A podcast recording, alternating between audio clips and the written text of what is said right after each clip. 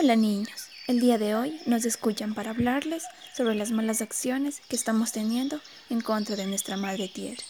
Para eso, primero conoceremos lo que es el medio ambiente. El medio ambiente es todo aquello que nos rodea, como el cielo, el suelo, el agua, las plantas y los animales. Y claro, el resto de las personas que se encuentran en donde vivimos. Ahora que ya sabemos su significado, escucharemos la primera parte de un cuento llamado El monstruo de la basura.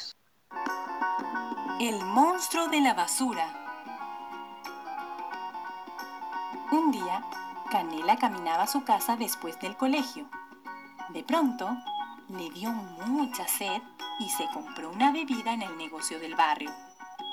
Cuando acabó su refresco, no lo pensó mucho y arrojó la botella vacía por la quebrada. En ese instante, un gran remolino de viento y desperdicios levantó a Canela del piso y la lanzó hasta el fondo de la quebrada. Y entre tanta basura revoloteando, la misma botella que ella tiró golpeó su cabeza dejándole un chichón.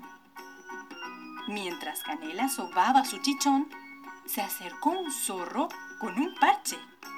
Hola, la herida que tengo en mi cabeza también fue por una botella que tiraron desde arriba. Mi abuelo me contó que hace 20 años llegó el monstruo de la basura a vivir a nuestras quebradas. Al principio era pequeño, no pensábamos que fuera peligroso, pero fue creciendo y creciendo alimentándose de toda la basura que tiraban las personas a la quebrada. Incluso camiones llenos de desechos. Ya no podemos controlarlo. Ha devorado nuestro hogar y muchos de mis amigos se han tenido que ir.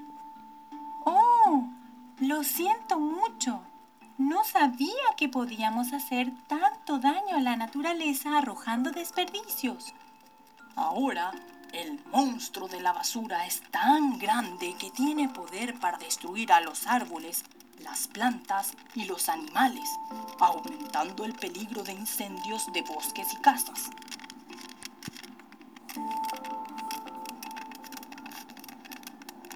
Además, está lleno de plagas que transmiten enfermedades a las personas.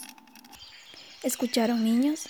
Ahora sabemos que pequeñas acciones como botar basura causan un gran daño al medio ambiente. Ahora, juntos, pensemos que otras acciones hacen daño a la madre naturaleza. Exacto, niños. Dejar abierta la llave al cepillarse los dientes. Dejar abierta la llave al enjabonar los platos dejar abierta la llave al enjabonarse las manos, beber agua en botellas de plástico, tener animales no domésticos en casa, utilizar toallitas húmedas, no apagar la luz de la habitación cuando sales, dejar encendida la televisión mientras no la estás viendo, talar árboles. Recuerden niños, mientras sigamos con nuestras malas acciones, el medio ambiente irá acabándose y no tendremos hábitat donde vivir.